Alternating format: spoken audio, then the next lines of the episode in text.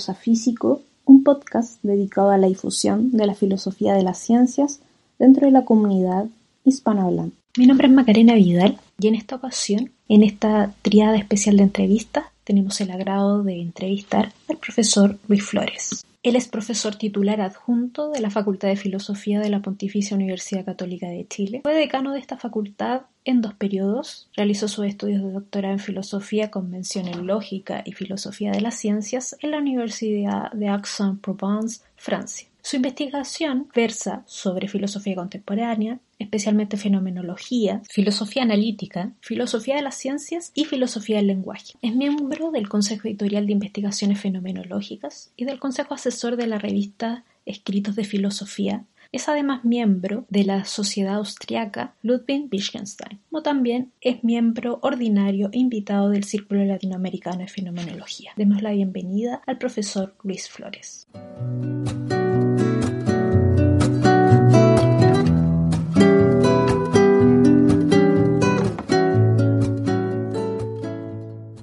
Bienvenido, profesor. Muchas gracias por estar con nosotros. Es un agrado poder conversar con usted.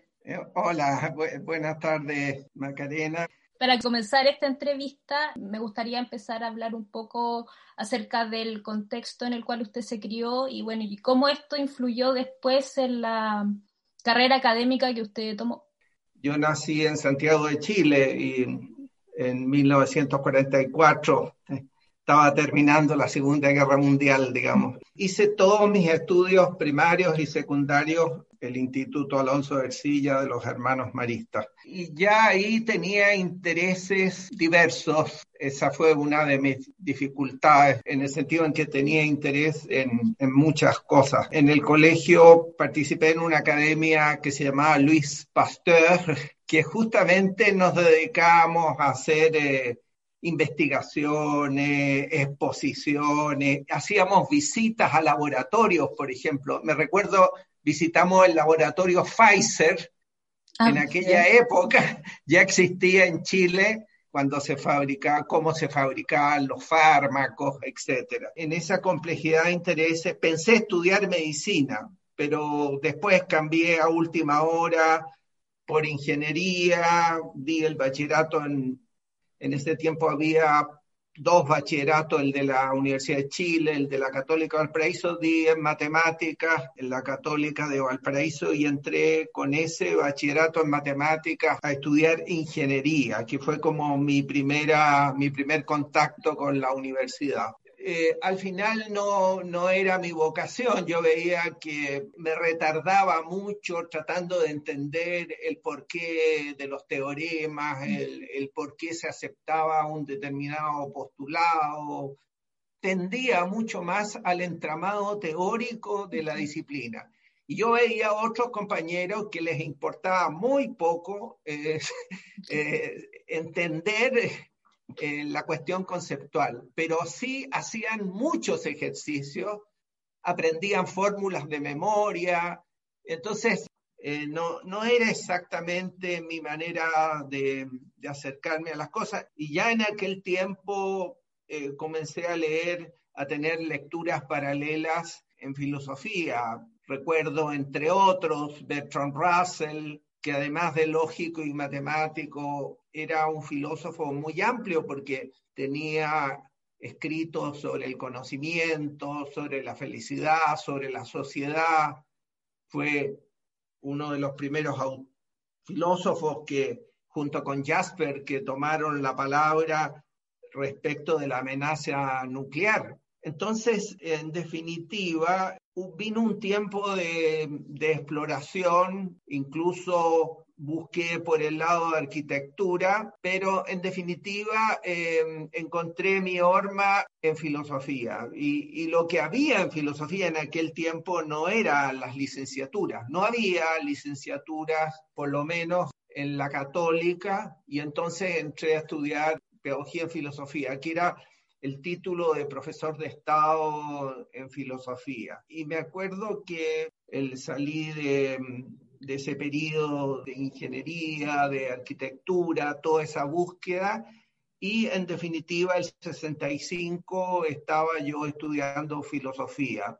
La verdad es que la, la carrera me fue muy atractiva, comencé a ser ayudante, así en un momento determinado me convertí en profesora ayudante jornada completa en 1970. En aquel tiempo cuando yo le conté a mis padres que quería estudiar filosofía, es decir, eh, se echaron para atrás, pero al final aceptaron. O sea, era muy arriesgado estudiar filosofía, porque ¿de qué vive uno? Claro, incluso... Y, es un problema todavía hoy, digamos. Entonces, asumí el riesgo y ciertamente creo que valió la pena. Ahí comencé ya a pensar cuando el año 71 obtuve mi título, dije, esto lo quiero continuar. Y nosotros en aquel tiempo teníamos cierta vinculación con Francia. Habían venido algunos profesores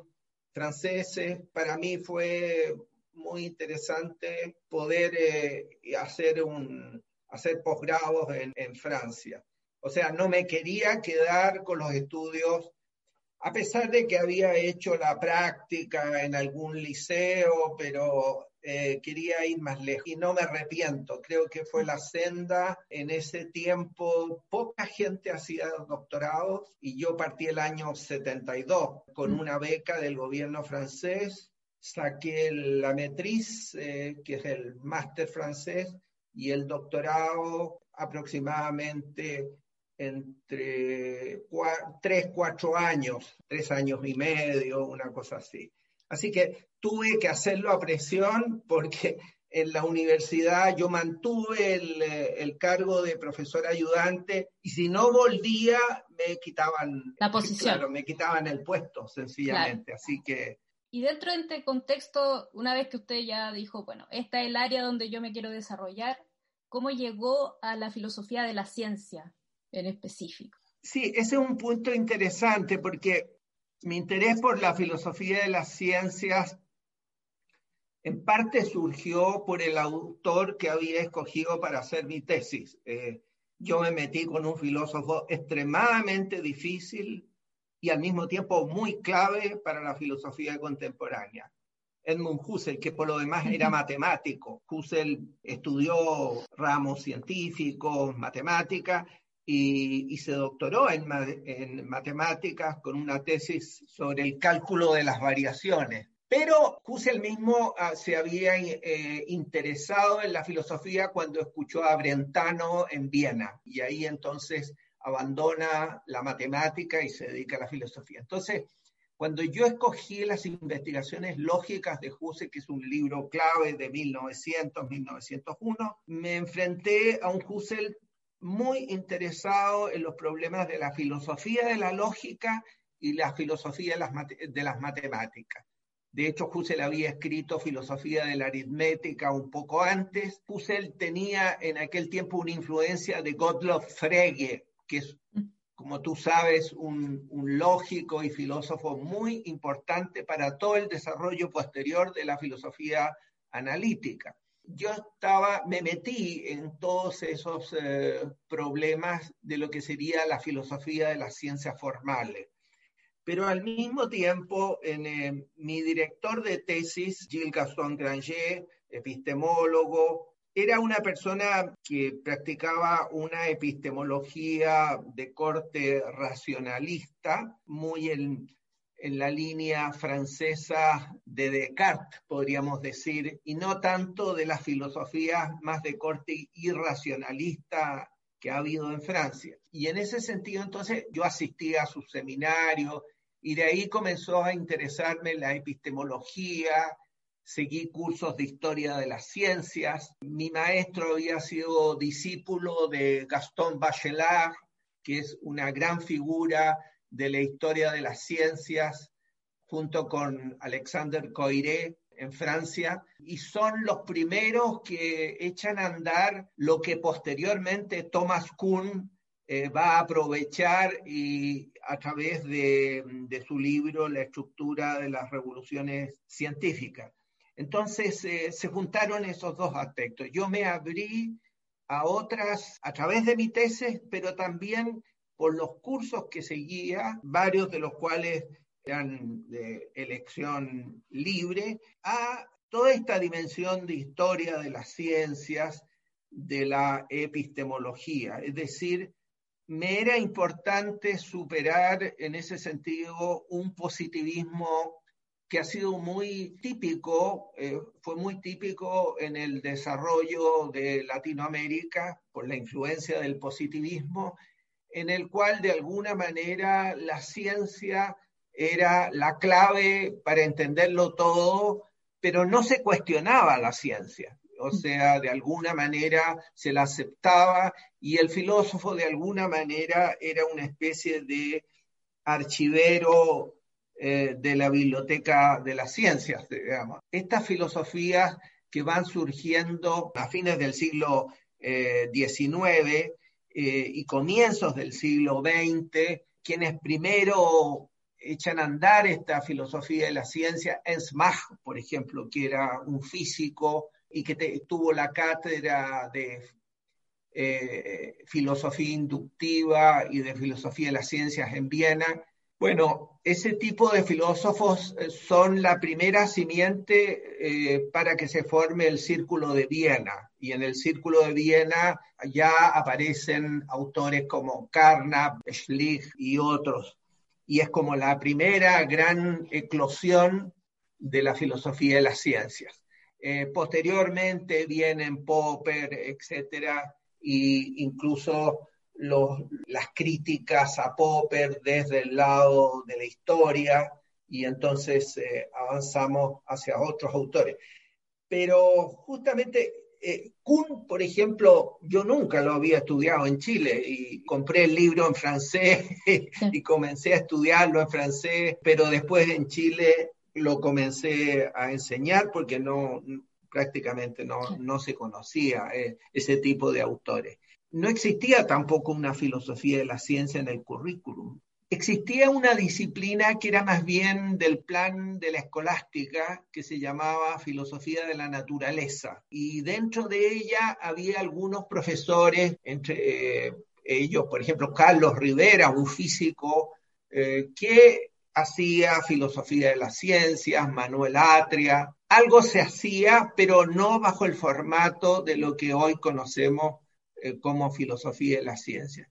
Entonces me sentí muy a gusto eh, volviendo a la universidad, comenzando a enseñar esta disciplina y después tratando de diseminarla eh, en el resto de la universidad. Y después comenzaron en varias facultades a poner en el currículum, especialmente en los currículos de posgrado, la disciplina de filosofía de la ciencia. Y hoy día está en cierto modo institucionalizada, digamos, pero en la década de la cual te estoy hablando, o sea, de mi regreso fue el año 76, no había casi nada. Esa fue mi experiencia, digamos. Es evidente que esta disciplina es bastante nueva y, desconocida también. Entonces, ¿cómo se le explica a alguien que no la conoce, bueno, ¿de qué se trata filosofía de la ciencia? ¿Y por qué sería importante el análisis filosófico de la ciencia? Bueno, eh, en ese sentido, uno puede definir filosofía de las ciencias en forma trivial y decir que es una reflexión filosófica acerca de las ciencias, entendiendo por ciencias, por una parte, las ciencias formales, es decir, la lógica y las matemáticas, por otra parte, las ciencias naturales, donde están desde la física hasta la biología, pasando por la química y la física, y finalmente las llamadas ciencias sociales o ciencias eh, humanas. De hecho, mi maestro Granger eh, escribió un libro muy importante sobre la epistemología de las ciencias humanas, porque el positivismo lógico solamente tomó como paradigma las ciencias naturales. Solamente era ciencia lo que fuera parecido a la física, a la química, pero ya eh, concederle un estatus científico a las ciencias sociales, eso era más cuestionable. Y solamente el positivismo lógico lo concede con algunas disciplinas en algunos desarrollos, por ejemplo, la psicología conductista, ciertos aspectos de la economía, pero en general el positivismo lógico era muy estricto respecto al carácter científico de las ciencias sociales, más bien no lo aceptaba, digamos. Y eso se mantiene hasta incluso autores como Thomas Kuhn, que en la estructura de las revoluciones científicas dice, bueno, si es que, si es que hay, dice, ciencias sociales. O sea, son disciplinas aceptadas, pero es bastante cuestionable que tengan paradigmas que unifiquen toda la discusión al interior de una disciplina. Por ejemplo, en psicología no hay unanimidad. Está la escuela conductista, neoconductista, cognitivista de neurociencia, están los freudianos, neofreudianos, y, en tercer lugar están los llamados de psicología humanista. Y entre los tres no se colocan de acuerdo. No hay un Galileo, no hay un Newton que unifique la psicología. Eso pasa en la sociología también, porque está la escuela funcionalista de Talcott Parsons, por ejemplo, Wright Mills, pero por otra parte está la sociología de raigambre eh, marxista, que viene de Marx, con todos los neomarxismos eh, incluidos, y en tercer lugar aparece en sociología la teoría de sistemas. Y ciertamente la teoría de sistemas es bastante distinta a las otras dos. Entonces, no hay posibilidad en la sociología de unificar, no hay un paradigma, como sí lo hubo con Newton, con Einstein en gran medida. El problema es lo que pasa después de Einstein, si es posible un paradigma unificador entre la relatividad y la mecánica cuántica. Eso está todavía en veremos. Entonces, volviendo al, al punto de tu pregunta, esa definición, claro, es trivial. Yo me he forjado a lo largo de los años una cierta definición más personal en que entiendo la filosofía de las ciencias como la reflexión filosófica, pero en tres áreas que son eh, distintas. Uno, la epistemología, y eso significa un estudio descriptivo de las ciencias, consideradas desde el punto de vista de cuál es la lógica interna de las ciencias, es decir, no tomar los factores, no porque los factores económicos, sociales y políticos no influyan en la ciencia, por supuesto que influyen, solamente que la epistemología hace una abstracción y e, mediante esa abstracción estudia la lógica interna de qué es lo que pasa al interior de la ciencia. Es como la distinción que hace Lakatos entre historia interna y historia externa. En segundo lugar, em, esa epistemología a su vez tiene variados problemas distintos internamente, que yo los divido en taxonomía de las ciencias, estudio sincrónico de las ciencias, estudio diacrónico y estudio teorético, es decir, cuál es la relación entre la teoría y la realidad, en definitiva, los conceptos científicos, qué relación tienen con lo real y al respecto hay distintas posiciones. En segundo lugar, también entiendo dentro de la filosofía de la ciencia algo que le he puesto un nombre personal, digamos, eh, epistemogonía, tomando el, concepto de la cosmogonía, solamente que eh, buscar el origen de la episteme, pero no un origen psicológico, sociológico, económico, eh, sino que partiendo de instancias netamente filosóficas. Y, y esas instancias filosóficas pueden ser la ontología, la metafísica, o bien puede ser la teoría del conocimiento. Es clásico, por ejemplo, el papel de Kant, que ¿qué es lo que hace Kant? Eh, dice, bueno, eh, hay que fundamentar la matemática y para fundamentar eh, la matemática, especialmente la geometría, se requiere una forma pura de la sensibilidad que se llama espacio. Ese espacio es una estructura a priori de nuestra mente. Y esa estructura a priori sería la condición de posibilidad de poder entender, manejar los espacios de tipo empírico, digamos. O sea, estamos hablando de un espacio que es ideal, que no existe en la realidad. Kant en eso, a mi juicio, fundamenta en estas instancias, llamémoslas subjetivas, que son las formas puras de la sensibilidad, las categorías del entendimiento, las ideas de la razón, hace toda una fundamentación de la ciencia. En cierto sentido, fundamenta a Newton, que, es su, podríamos decir, su interlocutor. Entonces, me parece que también hay que hacerle justicia a las fundamentaciones metafísicas y ontológicas como la que hace Aristóteles, por ejemplo, cuando fundamenta toda la ciencia en la metafísica, en la medida en que la ciencia tiene que ver con los entes y los entes tienen que ver con el ser. Entonces,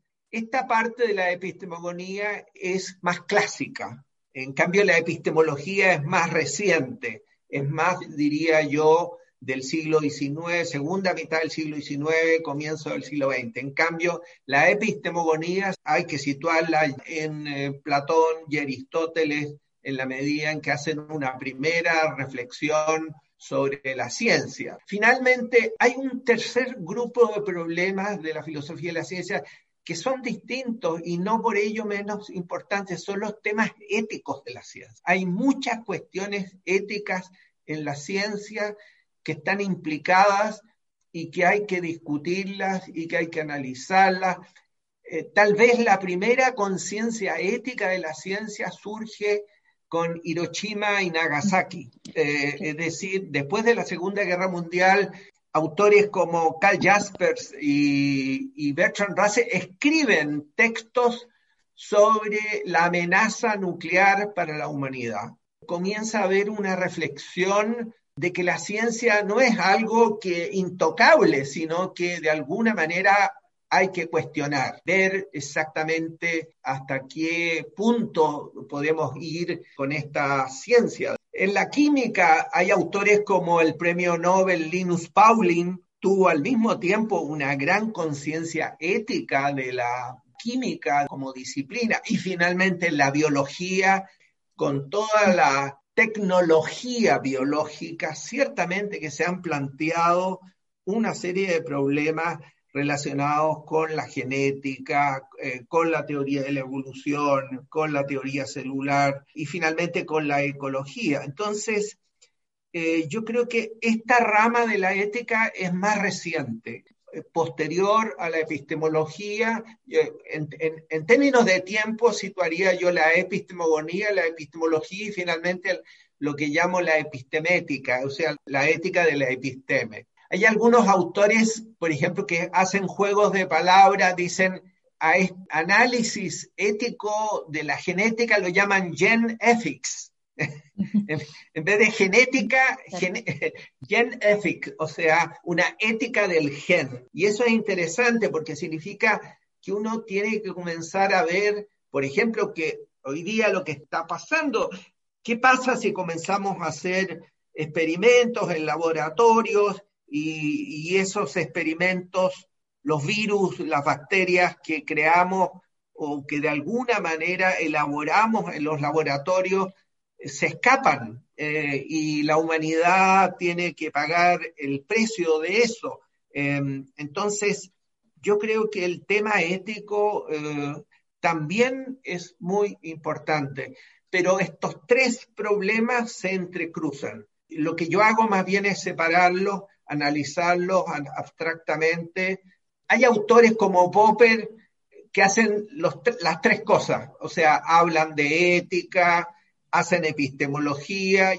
Entonces, eh, más bien estos tres tipos de problemas son módulos que hay que utilizar, módulos puros que hay que utilizar para analizar los filósofos reales de la ciencia, que son mezcolanzas de muchas cosas. Y eso nos ha pasado cuando hemos estudiado en los cursos a Popper, a Lácatos, el mismo Kuhn, hay muchos niveles en los cuales un autor habla y entonces en ese sentido la filosofía de la ciencia es extremadamente rica y compleja, digamos. En base a lo que usted nos dice, nos queda una idea más clara de cómo desde un punto de vista filosófico se puede analizar la ciencia. Y dentro de este análisis filosófico que usted ha realizado a lo largo de los años, un tema que usted ha tratado es la racionalidad científica. Particularmente usted ha hecho un análisis en ciencias naturales. Respecto a esto, me gustaría que usted hablara un poco sobre, bueno, de qué hablamos cuando nos referimos a racionalidad científica y cuáles serían los aspectos más importantes que deberíamos tomar en consideración cuando analizamos esta racionalidad y la tratamos de entender.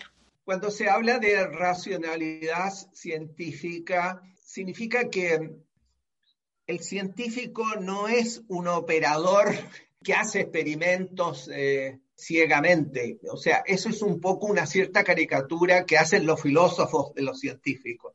Pero el científico piensa, el científico razona y es necesario estudiar lo original, lo específico de ese modo de, razonar. Ahora, en ese sentido, podríamos decir, ¿puede de alguna manera esa racionalidad eh, ser tematizada? Sí, claro, en la medida en que nosotros hacemos filosofía de las ciencias, eh, tematizamos los conceptos operativos u operacionales de los científicos. Por ejemplo, el concepto de conjunto. Los matemáticos no lo definen, dicen, hablan de conjunto, lo consideran indefinible. Ya, pero un filósofo de las matemáticas no. Husserl, por ejemplo, eh, se pregunta por el concepto de, eh, de conjunto, eh, el, el, concepto de multiplicidad, etcétera, o sea, lo que son los conceptos operativos de los científicos pasan a ser conceptos temáticos de los filósofos. Y entonces lo que hace el filósofo es descubrir la racionalidad implícita que hay en la ciencia. Ahora, eh, un científico para tener éxito no necesita hacer filosofía y puede tener un premio Nobel sin haber hecho filosofía. Ciertamente hay una gran cantidad de grandes científicos que han tenido interés por la filosofía, sin ir más lejos, Einstein, por ejemplo, que se interesó mucho en estudiar filosofía, leía a Spinoza, leía a Kant y por otra parte estaba muy cerca del desarrollo filosófico de Ernst Mach, por ejemplo. Entonces, se trata de descubrir esta racionalidad implícita en la ciencia. Ahora, esa racionalidad se expresa, a mi juicio, en tres niveles. Primero, en los conceptos.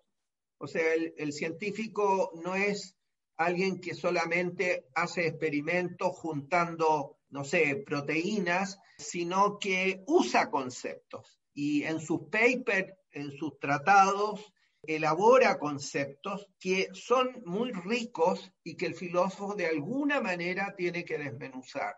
Esos conceptos se combinan en forma de proposiciones o tesis, que son como cuando son, podríamos decir, las, principales o las superiores, se llaman principios o axiomas. Y entonces uno puede estudiar cuáles son los axiomas de Newton, o cuáles son los principios de Darwin en su teoría de la selección natural.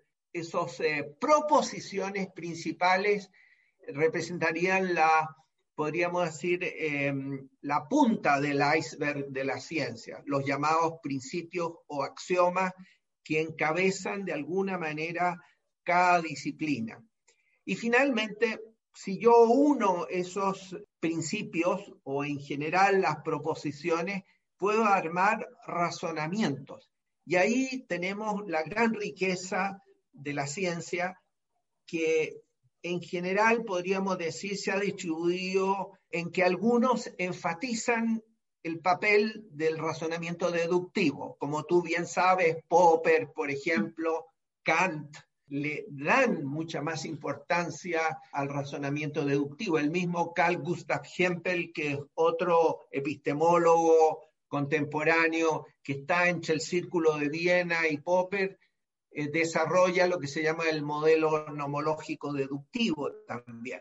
Pero también hay otros autores, Carnap, por ejemplo, que desarrolla una lógica inductiva. O sea, están los autores empiristas ingleses, Stuart Mill, por ejemplo, Jewell, eh, un gran filósofo poco conocido inglés, todos estos filósofos acentúan esta dimensión inductiva de la ciencia. Entonces, yo creo que eh, uno no puede en la ciencia decir existe solamente razonamiento deductivo y olvidarse de la dimensión inductiva. Hay que usar ambas. De hecho, Hempel, por ejemplo, dice que junto al modelo neumológico deductivo existe el, modelo probabilístico, cuando las, las premisas no son leyes universales, sino que son leyes estadísticas, que es lo más corriente en las ciencias hoy. Entonces, en cierto sentido, podríamos decir que cuando la probabilidad se acerca a uno, se convierte en modelo nomológico deductivo, o sea, el modelo probabilístico, que es el más corriente en la ciencia, que no permite una certeza, no la hay ciertamente hoy día en ninguna disciplina, salvo en las matemáticas y en la lógica, por la sencilla razón de que son abstractas, de que no tienen contenido empírico. En ese sentido, podríamos decir que esta tercera dimensión de la racionalidad se daría en, en las formas de razonamiento que tiene la ciencia y que por lo menos serían esas dos que he señalado. Ahora, esas formas de racionalidad se concretan en formas específicas como serían la racionalidad de la epistemología, cuando estudia, por ejemplo, cómo se clasifican las ciencias, cómo las ciencias tienen una cierta estructura que permite interrelacionar los distintos niveles de la ciencia, por ejemplo, en qué sentido las leyes eh, son de alguna manera ejemplificaciones de las teorías y a su vez las leyes son una forma de unificar los eventos empíricos. Esas interrelaciones las puede estudiar, pueden estudiarse en una racionalidad sincrónica pero también hay una racionalidad evolutiva. Las, teorías científicas cambian, cambian no al azar, sino que tienen una lógica evolutiva interna que puede ser muy interesante estudiar. Y ahí es, ese es un tema discutible hoy día. ¿Cuál es la frontera entre filosofía de las ciencias más de corte, podríamos llamar diacrónico, y una, y una historia de las ciencias?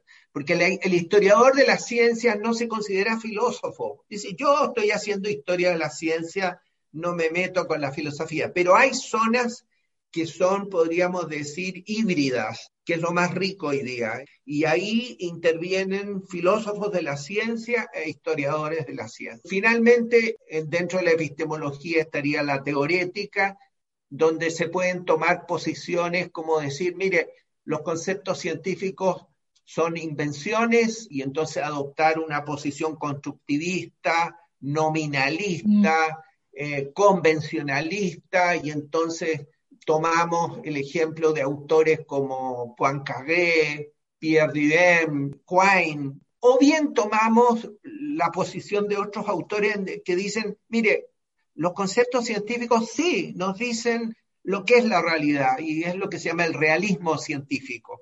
Personalmente yo creo que las dos posiciones son válidas y se hacen inválidas en la medida en que se extreman, digamos. O sea, a mi juicio, los conceptos científicos son ficciones verosímiles. Son ficciones porque un electrón no existe. Un, electrón es una estructura inventada por los físicos y en ese sentido nadie ha visto un electrón. Lo que se ve en las pantallas es la tela que deja un electrón cuando se desplaza y yo tomo una fotografía, pero nadie ha visto un electrón. ¿Quién ha visto una célula eh, entendida como concepto? Las neuronas perfectas eh, no existen. Eh, sin embargo, yo puedo hacer una neurología con neuronas perfectas, digamos, que tengan sinapsis perfecta, axones perfectos. Entonces, yo creo que la idea de una ficción verosímil me parece más fecunda. Hay una cierta conexión con la realidad, pero esa conexión es parcial. Y finalmente, y con esto termino, estaría la racionalidad de la ética de la ciencia, que a mi juicio es muy importante para, de alguna manera, cuestionar en nombre de la humanidad los desarrollos científicos y no aceptar eh, de que en nombre de la ciencia se anule la dignidad del ser humano, por ejemplo. Y están los temas de la experimentación que, que son muy claves.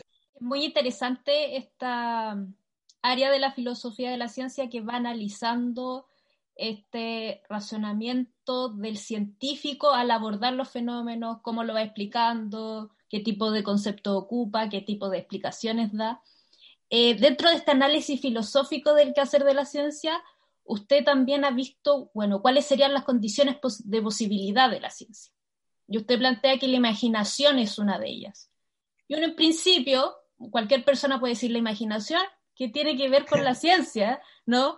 Porque la ciencia uno, la primera idea en primera instancia puede pensar, bueno, es un conocimiento que viene de la observación, a través de la experimentación, es verificable, sigue un método, pero ¿qué relación tiene la imaginación? Eh, eso estaría más relacionado con el arte, como primera vista. Eh, podría decir, bueno, ¿cuál es el papel de la imaginación en el desarrollo científico y por qué es condición de posibilidad? Sí, esa es un área en la cual me ha interesado enormemente entrar a, analizar. Tengo varios eh, como artículos escritos en, en esa línea, desde uno en inglés que se llama La imaginación como origen de la ciencia, Claro, la imaginación como origen de la ciencia, no en el sentido psicológico, eh, en el sentido que un psicólogo se interesa por analizar qué pasa en la mente del científico cuando desarrolla una teoría y entonces le pone cableado para ver eh, qué tipo de... ¿Cuál sección del cerebro se activa? Claro, eh, eso lo puede hacer un neurocientífico, un psicólogo, lo interesante es ver eh, la imaginación entendida como condición de posibilidad de la ciencia, es decir, como estructura a priori. Ahora, yo creo que el plantear a la imaginación como una, a mi juicio, condición fundamental de la ciencia, de alguna manera escapa a esta dicotomía entre el racionalismo y el empirismo. Los racionalistas dicen, mire, lo importante Aquí son las matemáticas, estudie matemática, estudie lógica y hará mejor ciencia. Importante es el, es el razonamiento deductivo y a lo más se puede aceptar la lógica inductiva.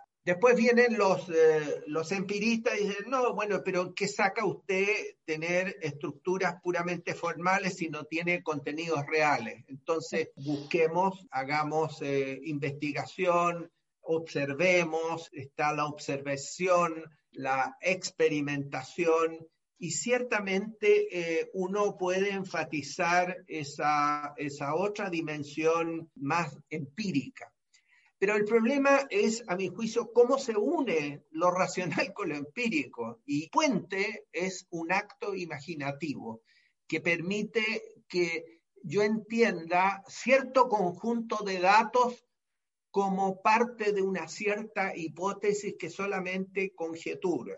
Algunos autores, incluso Popper, por ejemplo, Hempel, hablan incluso de este acto de invención, de este acto eh, de ingenio en que de alguna manera el científico propone una nueva hipótesis. Y esa invención corresponde ciertamente a una dimensión eh, muy interesante, poco explorada, porque no hay patrones muy claros para poder indagarla. En concreto, por qué un científico llegó a una determinada hipótesis, eso es una, una explicación empírica exacta, uno nunca podría darse, pero sí a lo mejor establecer criterios de condición de posibilidad. Kant, en la crítica a la razón pura, dice que eh, por un lado están la razón y el entendimiento, y por otro está la sensibilidad, pero que la facultad que él considera la más enigmática es la imaginación. Y Hannah Arendt, eh, la gran filósofa, dice que el, mayor aporte de Kant a la filosofía contemporánea es haber puesto sobre la mesa el tema de la imaginación. Bueno, a partir de eso me ha interesado mucho no solamente recoger lo que ya ciertos autores han hecho estudiando la imaginación. Por ejemplo, Gerald Holton es un físico que ha hecho historia de la ciencia estudiando la manera como los científicos eh, establecen unidades imaginativas a través de un cierto periodo, por ejemplo, lo, lo llama los tématas, por ejemplo, piénsese la geometría euclidiana en el desarrollo de la astronomía eh, renacentista, eh, bueno, incluso antes, partiendo con la astronomía de Ptolomeo, se comienza con un círculo o una esfera, después con Kepler se pasa a, una estructura elíptica y la explicación es eh, de Kepler es elíptica, las elipses de hecho, Galileo, muy indignado, le escribe una carta diciéndole que la elipse es una curva degenerada. ¿Por qué? Porque Galileo era griego, era clásico. Entonces, para él solamente existían las esferas y los círculos. Bueno, y así eh, después las cosas se complican porque esta elipse se transforma en una superficie cóncavo-convexa en la relatividad. Y así tenemos toda la evolución de las estructuras geométricas que han ido representando los distintos pasos de la, astronomía. Yo creo que esa es una pista eh, interesante Sí hay ciertamente otros autores que han estudiado, por ejemplo, Max, Max Black,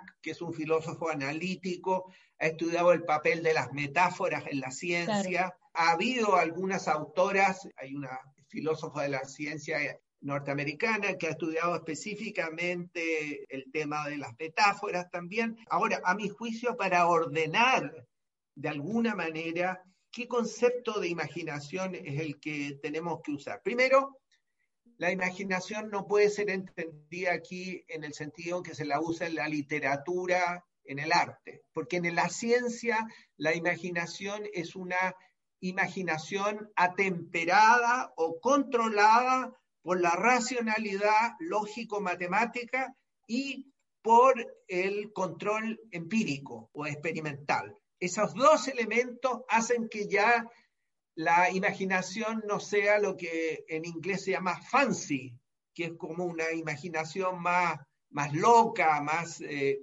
en la literatura ciertamente uno puede, tiene toda la libertad para desarrollar la imaginación, pero en la ciencia está constreñido por la racionalidad lógico-matemática y por otro lado por, la, por los controles empíricos. Ahora, uno podría decir, ¿esos dos controles son estáticos? No, la racionalidad lógico-matemática está cambiando porque se crean nuevas estructuras geométricas, por ejemplo, para entender eh, la realidad.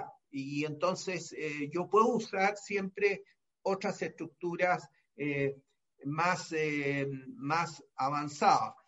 Por ejemplo, hay geometrías como la geometría de Mandelbrot, por ejemplo, la teoría de los fractales que se llama, que es ya sumamente interesante aplicarla en terrenos como ciertas disciplinas. Si yo quiero estudiar un, promontorio o un arrecife, no me sirve la geometría euclidiana, tengo que usar geometría de los fractales. Entonces, está bien, por ambos lados tengo control empírico o control eh, racional, pero adentro, en, en el desarrollo mismo de la imaginación, yo creo que hay una serie de estratos que son, diríamos, de más toscos a más sofisticados.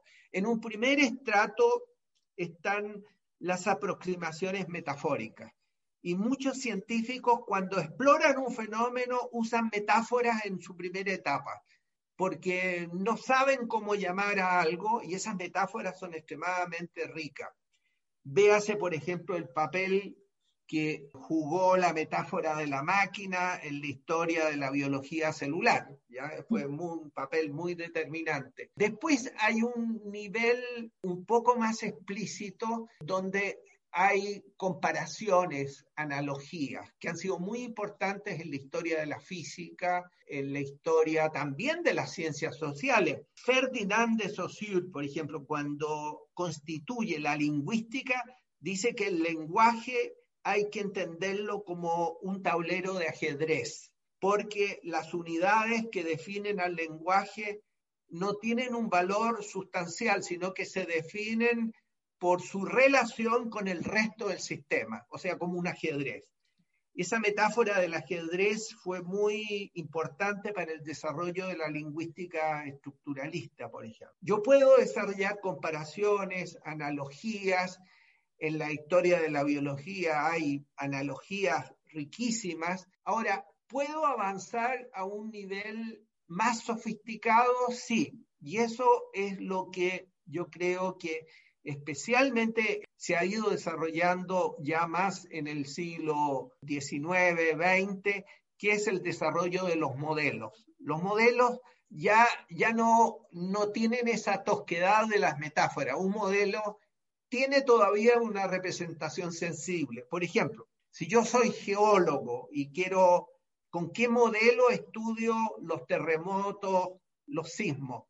con lo que se llama el modelo de tectónica de placas. Es decir, entiendo que la Tierra son placas que frotan, generan energía, etc. Bueno, ese modelo tectónico tiene una representación sensible, tiene una escala que es muy importante, es una simplificación, porque la corteza terrestre no es una suma de dos placas, nomás es más complicado que eso. Todo modelo es una idealización, una simplificación.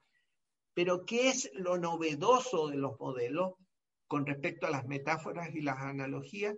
Que los modelos añaden una dimensión de control matemático, de predicción estadística. Y entonces, si yo hago un modelo tectónico de placas, si yo hago un modelo sísmico, tengo que hacer predicciones que más o menos se cumplan. Entonces los modelos tienen que siempre tener algún tipo de estructura matemática, algebraica o geométrica que permita hacer alguna predicción, porque si no, no, no serían modelos. En ese sentido, por ejemplo, no se concede un premio Nobel de Economía a alguien que tiene una bonita teoría económica. No, se le dice, presénteme las ecuaciones de, su problema. Tiene que poner en algún momento algún tipo de estructuración, eh, de elaboración matemática. Por lo tanto, eh, yo creo que hay ahí una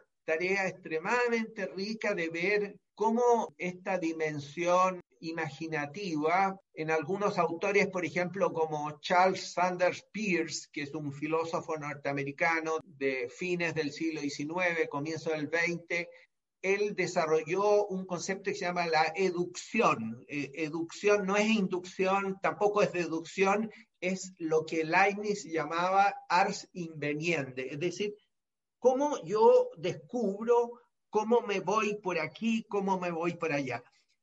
Por otra parte, hay filósofos eh, que le conceden a, esta dimensión imaginativa, podríamos decir, una vinculación muy fuerte con el instinto. El gran científico tendría un cierto instinto para saber por dónde va el problema. Por ejemplo, recuerdo eh, eh define que el origen de la ciencia está en lo que él llama sagacity, en la sagacidad. Eso es muy interesante porque sagacitas, sagacity del inglés viene del latín sagacitas y sagacitas es la capacidad para husmear que tienen los perros. Es lo que se llama en castellano tener buen olfato. Claro, no se puede formalizar el olfato, mm. no se puede podríamos decir, hacer una lógica del descubrimiento. En ese sentido, Popper tiene razón. Pero yo creo que es muy importante por lo menos eh, desarrollar eh, una cierta racionalidad blanda de cómo funciona la imaginación en el científico. Ciertamente sería más eh, en el sentido de lo que de lo que Peirce llama educción y no en el sentido de la inducción o la deducción, que son ya como las partes más formalizadas, más racionales, digamos. Pero hay una etapa en la cual el científico un poco busca ciegas. Fíjate que Husserl en la crisis de las ciencias europeas, cuando define, eh, él dice, la filosofía ciertamente considera superior a la filosofía con respecto a la ciencia, pero dice, ¿qué es la ciencia? La ciencia es instinto, un metode, es instinto y método. O sea, dice las dos cosas. ¿Hay algo de método en la ciencia? Sí, pero también hay algo de instinto. Y ese instinto tiene que ver, a mi juicio, se vincula más con la imaginación. Un ejemplo de lo que usted dice es Peter Higgs.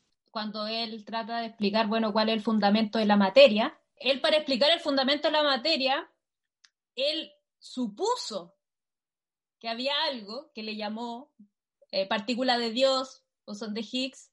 Y bueno, y, después, posteriormente, cuando se creó el colisionador de andrones, se pudo detectar esto, pero en principio él lo supuso, ¿no? Entonces, él para dar una explicación tuvo que tener esta parte de intuición, de, imaginación, como usted dice, para... Claro, hay, hay casos extraordinarios en la, historia de la ciencia, digamos. Bueno, Pauli inventó una partícula en, física que se llama el neutrino. Eh, el neutrino nadie lo había visto, nadie lo había eh, experimentalmente encontrado y efectivamente eh, funcionaba en el cálculo y él en cierto modo predijo el descubrimiento del neutrino que vino a ser descubierto varios años después. O si tú tomas, por ejemplo, el sistema periódico de los elementos de Mendeleev, a mi juicio eso es un acto típico imaginativo, la creación del sistema periódico de los elementos. ¿Por qué? Porque hay casilleros que en su momento, cuando Mendeleev lo inventó, el sistema periódico de los elementos, eran identificables, pero que las sustancias reales no eran conocidas, no, no existían. Por ejemplo, el germanio.